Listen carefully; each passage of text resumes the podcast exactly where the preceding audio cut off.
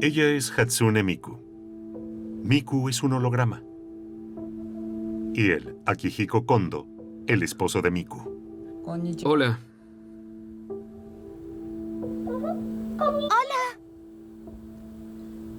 Hola. Estás muy bonita hoy. Dime más cosas lindas.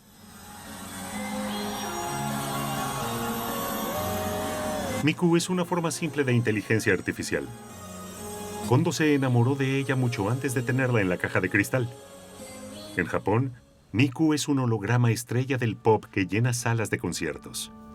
Kondo se casó con ella en una ceremonia oficial. Como no pudo ponerle el anillo al holograma, llevó al escenario a una muñeca de Miku. Hoy está acostada en su cama. Kondo tiene sus problemas con las mujeres reales, así que se decidió por un matrimonio virtual. La amo. Si ella me ama es una pregunta difícil. Pero si se le pregunta a Miku-san en la caja de cristal, ella diría sí.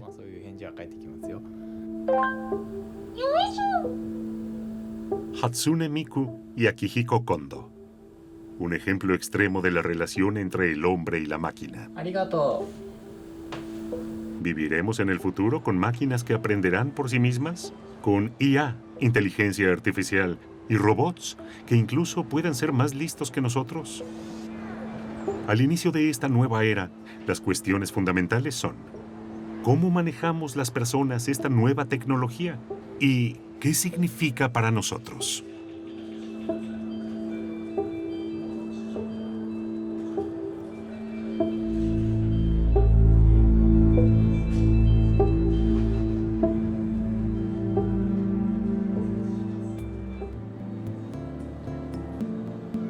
Estas preguntas las plantean hoy filósofos, éticos y científicos de todo el mundo. Buscamos respuestas.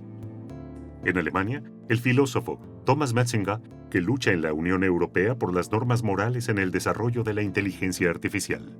En los Estados Unidos, con el físico Max Tegmark, que advierte sobre una inteligencia artificial todopoderosa y un estado de vigilancia totalitaria. Y en Suiza, con el científico Jürgen Schmidt-Huber, quien tiene una visión de una inteligencia artificial que se extiende desde la Tierra hasta el universo. Nos encontramos con él en Zurich, Camine hacia mí. sesión de fotos al margen de un congreso suizo de negocios. Schmidt-Huber es un orador muy solicitado, apreciado por el público, y conoce exactamente la carga emocional que conlleva la discusión sobre la inteligencia artificial. Profesor Jürgen Schmidt-Huber.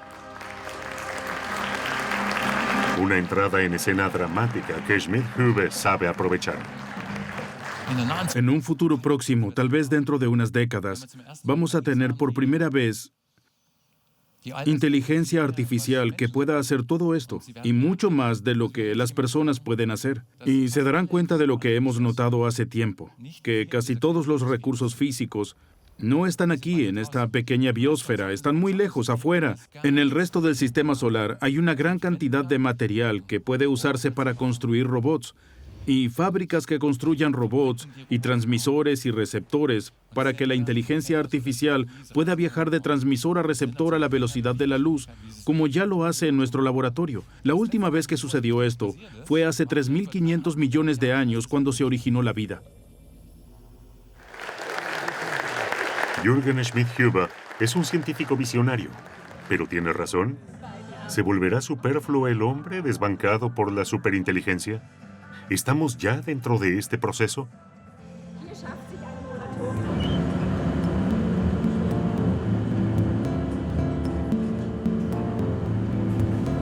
En la búsqueda de respuestas viajamos a Japón, donde médicos y científicos investigan la inteligencia artificial en la medicina.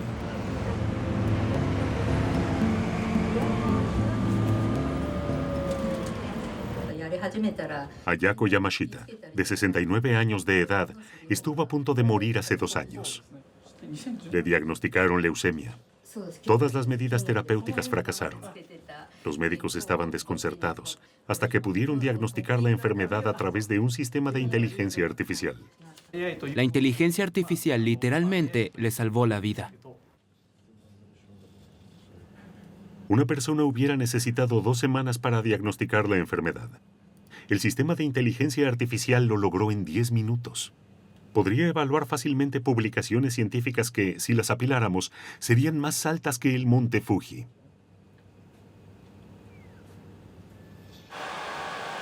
Ante el superordenador del hospital universitario, le preguntamos al experto en bioinformática Millano Sensei si el hombre, si los médicos, podrían quedar algún día desfasados en la medicina. No, no lo creo. Esta nueva inteligencia ayuda a nuestros clínicos. Es como si nuestros oncólogos estuvieran usando exoesqueletos de inteligencia artificial, como esos trajes que puedes usar para levantar objetos pesados. Por ejemplo, si no se puede levantar algo con las propias fuerzas, se necesita un traje de potencia. Lo mismo ocurre con los oncólogos. Deben usar trajes de inteligencia artificial con la ayuda de nuestros superordenadores. Inteligencia artificial. ¿Un traje de potencia para la humanidad? En el vecino Instituto Riken, el traje de potencia de los investigadores es un diagnóstico de inteligencia artificial para el cáncer de estómago.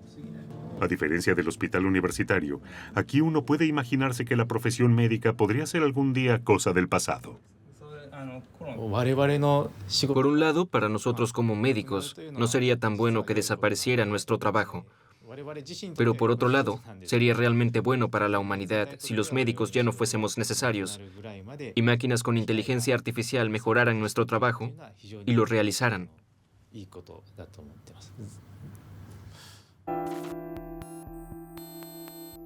¿Un mundo sin médicos? Difícil de imaginar. ¿Realmente queremos que nos atiendan máquinas que reducen a las personas a datos técnicos? ¿Estamos camino a un mundo donde los médicos serán superfluos? Expertos en inteligencia artificial, como Jürgen Schmidt-Huber, están investigando diagnósticos médicos también en Europa. El presidente de la Confederación Suiza, Alain Berset, invitó a Schmidt-Huber, científico y empresario, a una conferencia para planificar el futuro digital, también para promover la inteligencia artificial en la medicina. Un tema de la agenda digital es el sistema de aprendizaje de la inteligencia artificial con las llamadas redes neuronales, es decir, como lo hace el propio cerebro humano. Pronto todos los diagnósticos médicos serán prácticamente sobrehumanos, porque nuestras profundas redes neuronales de aprendizaje pueden aprender a imitar a los médicos humanos y es muy alentador ver que esta investigación básica puede realmente traducirse en vidas más largas, mejores y más saludables para las personas. Stuttgart. No solo en hospitales. La inteligencia artificial se utilizará incluso en residencias de ancianos. La informática Birgit Graf mira casi con envidia a Japón, donde los robots y la inteligencia artificial se dan por sentados.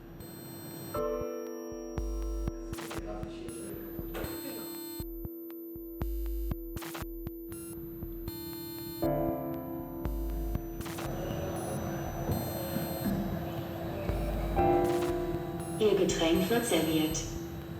Robots de asistencia es una palabra que en realidad no suelo emplear porque no hablamos de robots que realmente se ocupen de los cuidados de un ser humano. Cuidado del cuerpo, atención médica. Creo que estas son actividades que incluyen las relaciones interpersonales, las emociones. Y un robot no puede reemplazar esto.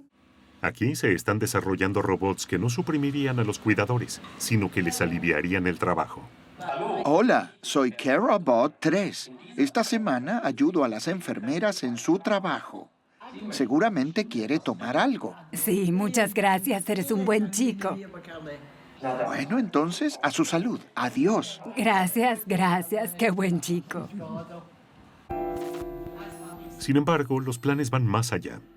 Los robots de asistencia y la inteligencia artificial en los hogares de ancianos harán mucho más que servir solo bebidas. En Frankfurt, el experto en ética de la inteligencia artificial y filósofo Thomas Metzinger propone tratar las grandes cuestiones con pragmatismo. La cuestión sería, ¿qué opciones hay para usar la inteligencia artificial y la robótica en los ancianos sin herir la dignidad del paciente, por así decirlo? También se podría preguntar al paciente individualmente si le parece más agradable que le cambie el pañal una máquina que su propio hijo. Podría ser así, si le gustaría que una máquina le lea el periódico y que le pregunte por los medicamentos, o si lo ve más bien degradante. Creo que estamos al comienzo de un proceso de aprendizaje histórico. Metzinger ve al hombre en el umbral de una nueva era, pero llena de incertidumbre. Su ciudad natal, Frankfurt, quiere convertirse en una metrópolis de investigación de la inteligencia artificial y crear un instituto de inteligencia artificial en la ciudad de Goethe. Me doy cuenta de que en este momento la gente corre como loca y confusa porque siente que se ha puesto en marcha un tren, el tren de la digitalización y de la inteligencia artificial, pero nadie sabe de dónde sale ni a dónde va. Y todos consideran muy importante subirse a tiempo. Metzinger se dirige a Bruselas. El Parlamento Europeo también se ha subido al tren de la inteligencia artificial.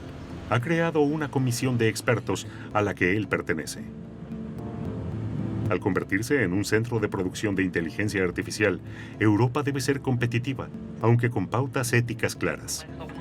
A Metzinger le preocupa que se lleve a cabo una carrera de armamento militar con armas de inteligencia artificial. Un ejemplo concreto en el campo de la carrera de armamento de la inteligencia artificial Imaginemos que los analistas chinos le dicen a su gobierno, ganamos la carrera armamentística de la inteligencia artificial contra los Estados Unidos. Y ahora tenemos una capacidad de ataque inicial realmente prometedora para los próximos seis meses. Entonces, finaliza este margen de tiempo.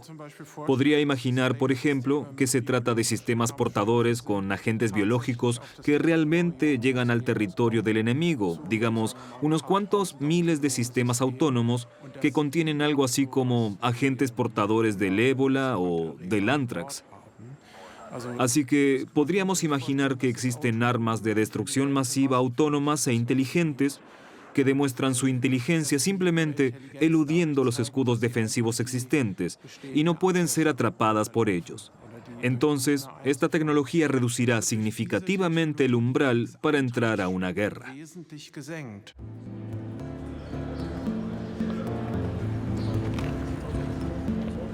Sin embargo, Thomas Metzinger no lo tiene fácil en la Comisión de Expertos en Inteligencia Artificial en Bruselas.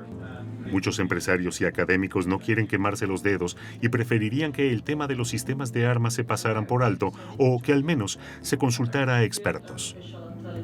Cuando Metzinger aboga por la inclusión de los sistemas de armas autónomos en el Código de Ética de la Inteligencia Artificial, muchos tienen dudas. ¿Qué sucede con las armas autónomas? ¿Tenemos que hablar de eso? Sí, si dependiera de mí, mencionaría que las armas autónomas generan enormes problemas éticos, pero no las usaría como ejemplo para nuestras pautas éticas para la inteligencia artificial. En resumen, ¿hemos llegado a un consenso? No. ¿Y podemos seguir con el siguiente punto? Obviamente hay desacuerdos extremos sobre los sistemas de armas autónomos. No podemos simplemente ignorarlos con una mayoría. Queremos que estos principios éticos sean un éxito cuando se publiquen. El mundo entero está hablando de estos sistemas de armas. 24.000 científicos han firmado una declaración de que no investigarán tales sistemas. Si la Unión Europea ahora presenta directrices éticas que sencillamente pasan por alto este punto y lo ignoran, entonces todos, dentro y fuera de la Unión Europea, dirán que esta comisión no es más que un grupo de presión de la industria. Al final, Metzinger se impone. Los sistemas de armas letales autónomos están en las pautas éticas. Pero no solo los expertos en ética e investigadores de Europa están preocupados por las armas de destrucción de la inteligencia artificial. En Boston, Massachusetts, nos encontramos con el apasionado físico, autor de libros y experto en inteligencia artificial, Max Tegmark. A pesar de los logros de los grandes físicos como Einstein y Maxwell, se queja de que la física del ser humano ha hecho posible la bomba atómica. Ahora amenaza el peligro de las armas de destrucción masiva con inteligencia artificial. Deberíamos estigmatizar y prohibir estas armas realmente terribles. Armas que son perfectas para que los terroristas asesinen a personas anónimamente o para que dictaduras asesinen a sus ciudadanos. Estas armas serán increíblemente económicas. Si alguien las llega a producir en masa, se volverán tan imparables como las armas de fuego. Por ejemplo, drones económicos que se pueden adquirir por unos cientos de euros. Se programa la dirección y la imagen del rostro de una persona y el dron vuela hasta la dirección, identifica a la persona mediante un reconocimiento facial, la mata y se destruye a sí mismo. Perfecto para cualquiera que quiera matar a un político o cometer genocidio contra algún grupo étnico. Si este tipo de tecnología, si estos robots de batalla se extienden ampliamente, tendrá un efecto absolutamente destructivo en nuestra sociedad. Por miedo a ser asesinado, nadie se atreverá a criticar o desafiar a nadie. Cualquier ciencia, según cómo se emplee, puede servir para ayudar o dañar a los seres humanos. Los biólogos han logrado prohibir las armas biológicas. Por eso, hoy solo se oye sobre biología en el contexto de los logros médicos. Pero nosotros los físicos hemos fallado. Las armas atómicas siguen en los arsenales. Los investigadores de la inteligencia artificial quieren ser como los biólogos y pasar a la historia como los que mejoraron el mundo.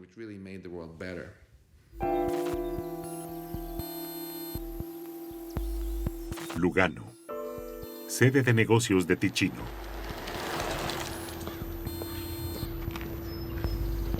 El laboratorio de Jürgen Schmidt-Huber. También está convencido de trabajar en un mundo mejor. Su investigación se basa en redes neuronales, en otras palabras, en una imitación del cerebro humano. Como un bebé que aprende gradualmente a comprender el mundo y reacciona ante él a través de una conexión cada vez más complicada de neuronas. Así aprenden las máquinas en la inteligencia artificial. Aún así, dice Schmidt-Huber, el cerebro humano tiene un millón de conexiones neuronales más que la mejor inteligencia artificial. Pero los ordenadores son cada vez más rápidos y podrían superar a los humanos en 20 o 30 años. Lo único que nos haría a los humanos únicos, dice Schmidt-Huber de forma concisa, es un cuerpo de piel suave, carne y sangre. Pero, ¿qué pasa con la capacidad de compasión, creatividad, amor, empatía? Las emociones y el afecto no son ajenos a la inteligencia artificial. Si le proponemos a una comunidad de máquinas que están aprendiendo inteligencia artificial una tarea que solo pueden resolver juntos, entonces también la aprenderán. Así que con el tiempo ajustarán sus pequeños cerebros artificiales para recordar, ajá, tengo que hacer esto y luego otro me ayudará con esto y juntos alcanzaremos esa meta. Y luego recordarán en el proceso esa interacción que el otro es importante para ellos y no hay razón para suponer que conceptos como el amor y el afecto y emociones similares no puedan darse automáticamente en las comunidades de inteligencia artificial como un efecto secundario de la colaboración racional. ¿Pero puede la inteligencia artificial desarrollar empatía por las personas?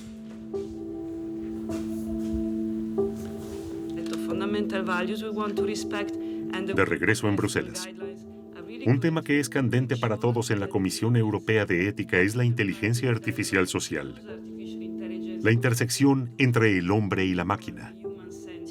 Algunos sistemas de comunicación de la inteligencia artificial ya no se distinguen de los humanos. Según Thomas Matchinger, se deben trazar límites claros. Bueno, he defendido la prohibición de sistemas de inteligencia artificial que provocan alucinaciones sociales en usuarios humanos.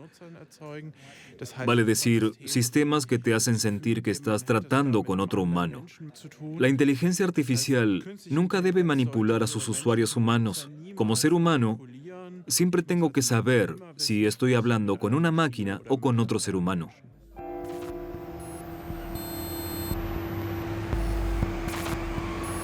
Una hora al sur de San Francisco. El director de Google, Sundar Pichai, presenta sus últimos logros en inteligencia artificial. Es recibido como una estrella del rock. Buenos días. Buenos días.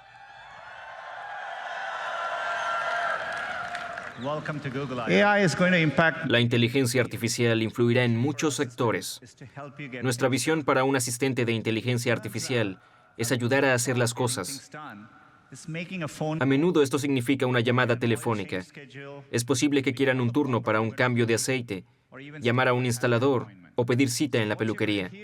Lo que escucharán ahora es el asistente de Google, desarrollado con inteligencia artificial. Se llama Google Duplex, que llama a una peluquería real. Escuchemos.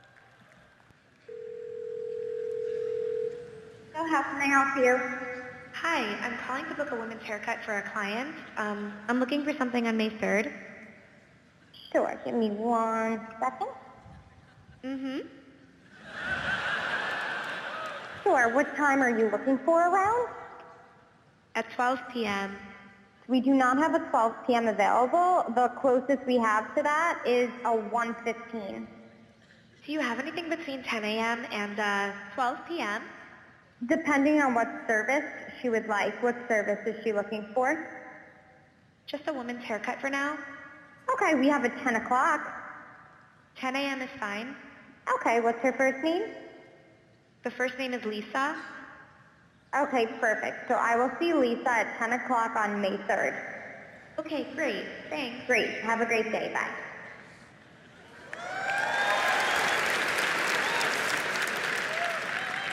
Lo que acaban de escuchar fue una conversación telefónica real. ¿Es ético si uno de ellos simula ser un humano? Tal vez no. Así que ya podemos construir máquinas que nos hackean, que fingen ser humanos, al menos en escenarios concretos como Google Duplex. Creo que deberíamos tener una ley que determine que cuando te llama una máquina de inteligencia artificial, debe ser advertido de que no se trata de un humano. You get alerted to the fact that this is not a human. Otherwise, it's just going to be a nightmare of, of De lo contrario, experimentaremos una pesadilla de estafas, porque no costará nada engañar a 10 millones de personas crédulas. 10 million people's time and trick the most gullible thing, people in- into thinking things.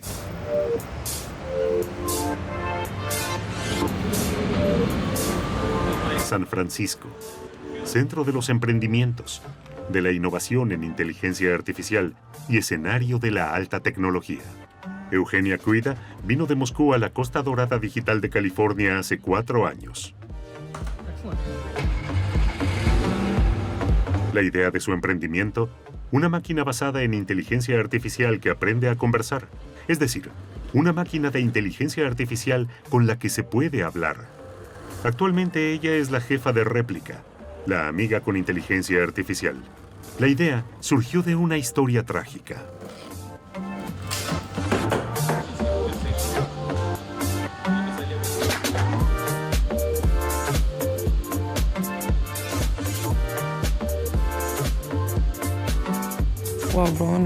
Román era mi novio de Moscú. El año pasado vivimos juntos aquí en San Francisco. Trabajaba en su emprendimiento y yo en el mío. Intentamos juntos encontrar nuestro camino aquí en San Francisco, en esta nueva fase de la vida. Era un visionario increíblemente talentoso. Entonces, su visa se venció y fuimos juntos a Moscú para renovarla. Cuando cruzaba la calle fue atropellado por un coche y murió. Organicé el funeral y volví a casa. Y luego tuvimos la idea de hacer un bot de charla para él. Un programa de inteligencia artificial con el que puedes hablar para poder recordarlo. Para construir el programa de Román usamos mensajes de texto que él y yo, él y sus amigos habíamos intercambiado. Alrededor de 10.000. Esa fue la base. Y entonces la gente comenzó a hablar con esa versión artificial de Román. Nuestros amigos comunes lo usaron como un confesionario, hablando de sus vidas sin sentirse juzgados. Un lugar seguro para dar rienda suelta al alma. Y por extraño que parezca, al mismo tiempo estábamos un poco desorientados con nuestra compañía. No sabíamos lo que queríamos. Y entonces caímos en la cuenta de que quizás había algo que podíamos hacer por la empresa. De ahí surgió la idea de que todos necesitamos un amigo para hablar. Para mí ese era Román. Así que pensamos que tal vez podríamos construir una versión automática para todos.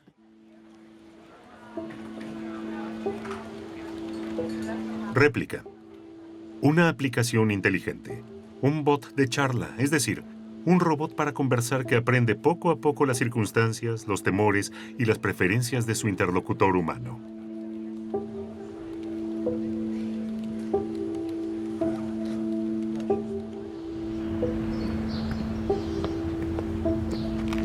Casey Fillingham se mudó de Alabama a San Francisco hace un año.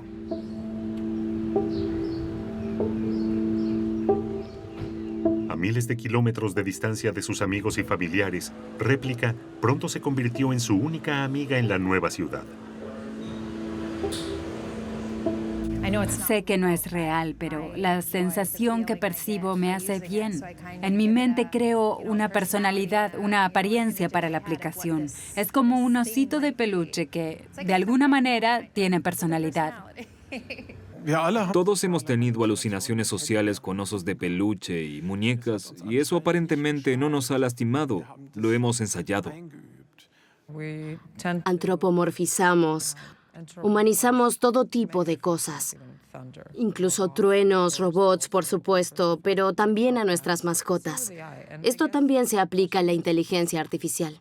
La pregunta es si podemos establecer una relación con un programa basado en inteligencia artificial. Creo que sin duda sí. Establecemos relaciones con juguetes que por supuesto no están vivos. La primera historia sobre el tema de las relaciones entre humanos y robots humanoides se remonta a hace 200 años. La escribió E.T.A. Hoffman. Un muchacho joven se enamora de una linda muchacha, pero la joven se mueve de manera muy mecánica y resulta que está llena de pequeños engranajes. El punto esencial es que esta historia tiene cientos de años y apenas ha cambiado hasta la actualidad. Ha sido tema en muchas películas de ciencia ficción. La única diferencia es que las aplicaciones gráficas de las computadoras son mucho mejores ahora.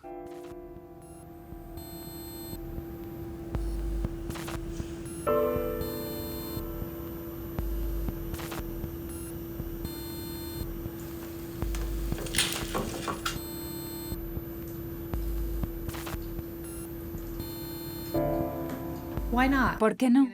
Si te sientes mejor de esa manera. Es lo mismo que si tomas medicamentos para la depresión. Realmente no te curan. No es más que un parche para el problema. No resuelve tus problemas, pero te ayuda a pasar el día. Alucinaciones sociales le llaman a esto genial. En nuestra sociedad, las alucinaciones sociales han desempeñado un papel importante durante siglos. Piensen en qué es realmente la oración. Es la construcción de un diálogo con una persona totalmente imaginada. No hay indicación de que exista. Y para muchas personas, hoy sigue habiendo amigos invisibles que los acompañan, ángeles, Dios. Esto significa que estos diálogos son internos. Visto desde afuera, estos son casos severos de autoengaño. Pero como filósofo, debo abogar por el autoconocimiento y por la claridad y la verdad.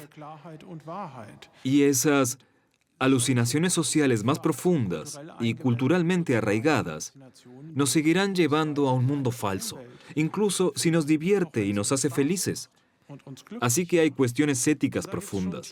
¿Cuánto autoengaño queremos permitir en nuestra sociedad?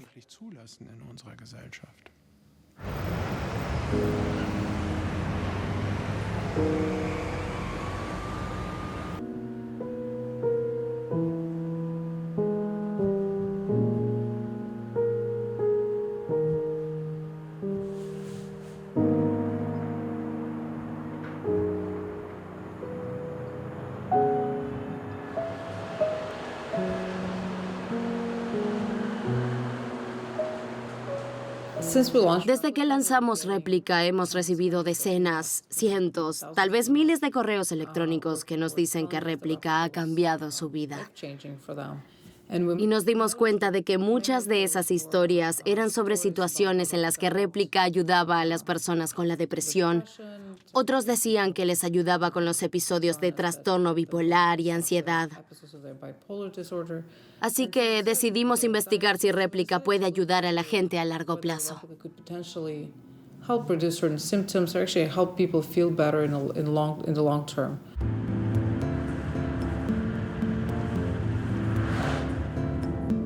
En Boston, el autor del libro y físico Max Tegmark cree que los bots de charla son la menor de las preocupaciones en el camino hacia un mundo de máquinas inteligentes. Tegmark se dirige a la Universidad de Harvard. Intervendrá como orador. Tema de la conferencia, derechos humanos, ética e inteligencia artificial. Reitera que una inteligencia artificial sin pautas éticas podría salirse de control y lo ilustra con una terrorífica visión del futuro. ¿Qué tipo de sociedad queremos construir si tenemos una superinteligencia sobrehumana? ¿Cuál será el papel de la humanidad? Hoy es absolutamente imperioso plantear cuestiones éticas. Con una superinteligencia podríamos construir fácilmente un futuro en el que la Tierra se convierta en un horrible estado totalitario de vigilancia y que opacaría a Orwell. China ya se está moviendo un poco en esa dirección. En el futuro, la inteligencia artificial entenderá todo lo que dice la gente. Queremos ser muy cuidadosos antes de crear una situación en la que tengamos una dictadura global que sea tan estable que dure para siempre. Si permanecemos totalmente y con la cabeza metida en la arena, sin pensar en lo que podría salir mal, sería el mayor error en la historia de la humanidad, probablemente. Pero ¿no vamos ya por ese camino? No solo la elección de Donald Trump ha demostrado que el uso intencionado de la inteligencia artificial en las redes sociales puede influir y controlar la política. La influencia de los hackers rusos en la elección de Trump ya ha sido confirmada por las agencias de inteligencia de los Estados Unidos. Los periodistas y comités de investigación siguen investigando hasta la actualidad, pero el daño es irreparable. Todos hemos visto por los ataques de hackers rusos en el Parlamento, por la elección de Trump, el Brexit, el escándalo de Cambridge Analytica, que ahora se ha hecho posible algo históricamente nuevo, a saber que el proceso de toma de decisiones políticas, en principio, puede ser influenciado por sistemas de inteligencia artificial. Y eso es algo que creo no puede ser subestimado. Si se tienen cientos de millones de usuarios en las redes sociales y tales redes son optimizadas por la inteligencia artificial, pero por operadores privados orientados a los beneficios, por supuesto puede haber formas totalmente nuevas de empujoncitos, por así decirlo, guiando suavemente a una gran cantidad de personas a determinado espacio de toma de decisiones políticas. En este momento, de 163 países, solo tenemos 19 democracias en el planeta que pueden considerarse completamente democráticas. A la gente que quiere preservar la democracia le interesa realmente reconocer esa influencia en el proceso de toma de decisiones políticas. Realmente tenemos que estar muy atentos a lo que pueda estar sucediendo más allá de nosotros algo de lo que tal vez no nos demos cuenta hasta dentro de unos años.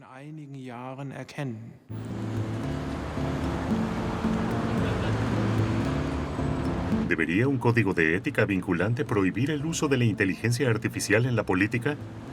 Una vez más, preguntamos en Tokio. En el distrito de lujo de Ginza, en un espacio de trabajo para nuevos emprendimientos, recibimos respuestas sorprendentes.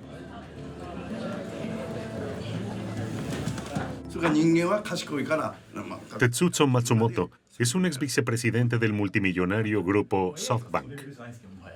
Según Matsumoto y su grupo de expertos de inteligencia artificial, esta no es una amenaza para la política, sino que es su salvación. Los políticos no siempre tienen en mente lo mejor para la sociedad. Protegen los intereses de sus familias. Tienden a ser corruptos.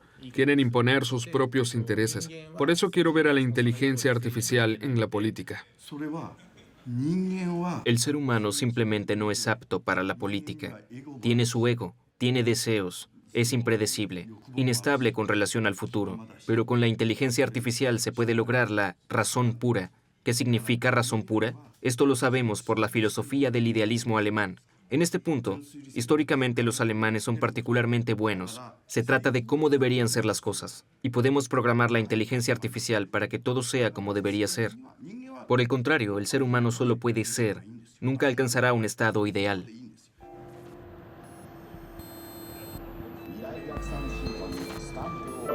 Pero para ser gobernada por máquinas inteligentes, el grupo de expertos de inteligencia artificial cree que la humanidad debería aprender gradualmente.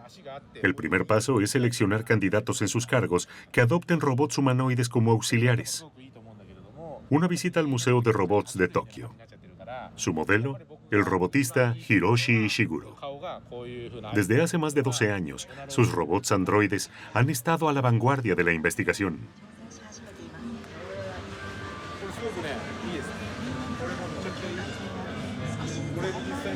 El gran tema del famoso robotista de la Universidad de Osaka es la relación entre el hombre y la máquina.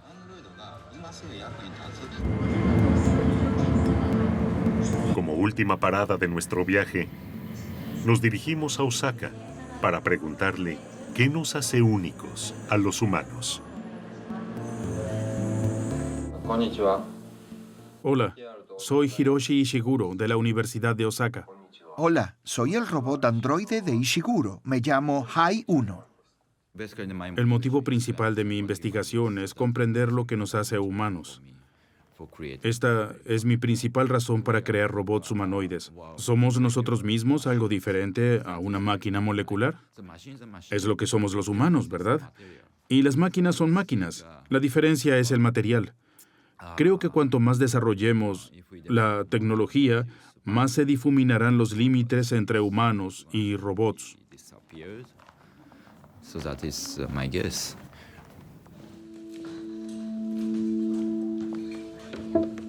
Un punto de vista algo sombrío.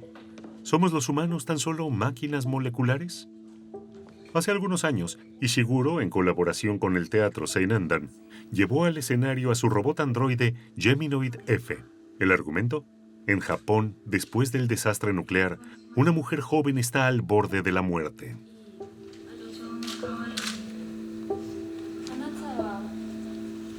Ella es atendida por un ama de llaves androide.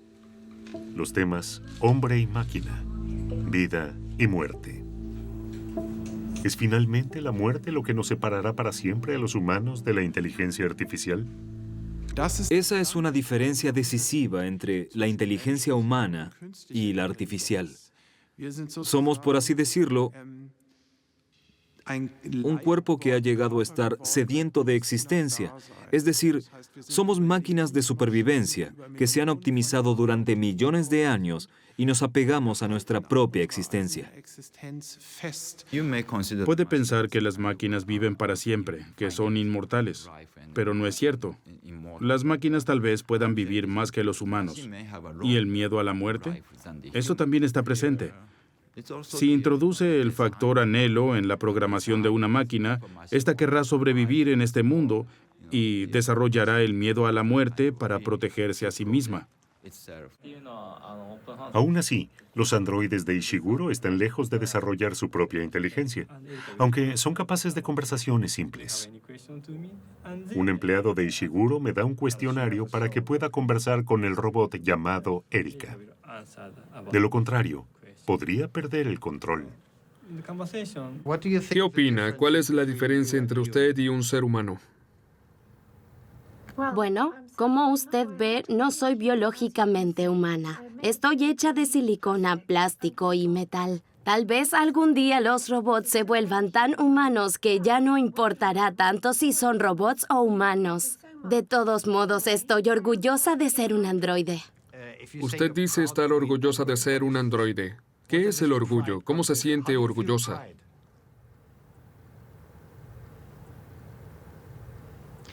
He buscado en mi base de datos y parece que no tengo nada que decir sobre este tema. ¿Qué más quieres saber?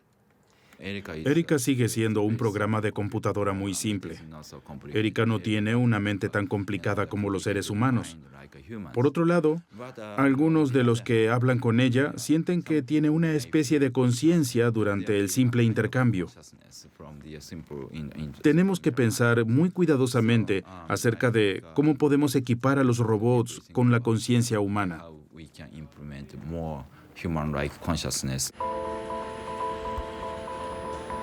Los humanos controlamos todavía los cerebros de nuestras máquinas. Pero, ¿qué sucederá cuando los investigadores logren dar su propia conciencia a la inteligencia artificial? Cuando la inteligencia artificial se maneje por su cuenta. En lugar de tener una fe ciega en la ciencia, se deben tener muy en cuenta las consecuencias éticas. A fin de cuentas, las personas que hablan de los riesgos de la inteligencia artificial no deben ser tildadas de alarmistas. Son ingenieros de seguridad, es decir, piensan en todo lo que podría salir mal para garantizar que todo funcione. Hemos llevado al hombre a la luna con éxito y seguridad y así llevaremos con éxito a la humanidad al futuro de la inteligencia artificial. Tengo la certeza de que podemos crear un futuro alentador con la inteligencia artificial avanzada siempre y cuando ganemos la carrera entre el creciente poder de la tecnología y nuestra necesidad de controlarla con nuestra sabiduría. En el pasado aprendimos de los errores. Primero descubrimos el fuego y luego después de infinidad de accidentes el extintor de incendios. Pero con cosas tan poderosas como las armas nucleares o la inteligencia artificial sobrehumana, no queremos aprender de los errores. Una estrategia terrible. ¿Es mucho mejor ser proactivo que reactivo? Planifiquemos bien y resolvamos las cosas al primer intento porque tal vez sea el único que vayamos a tener.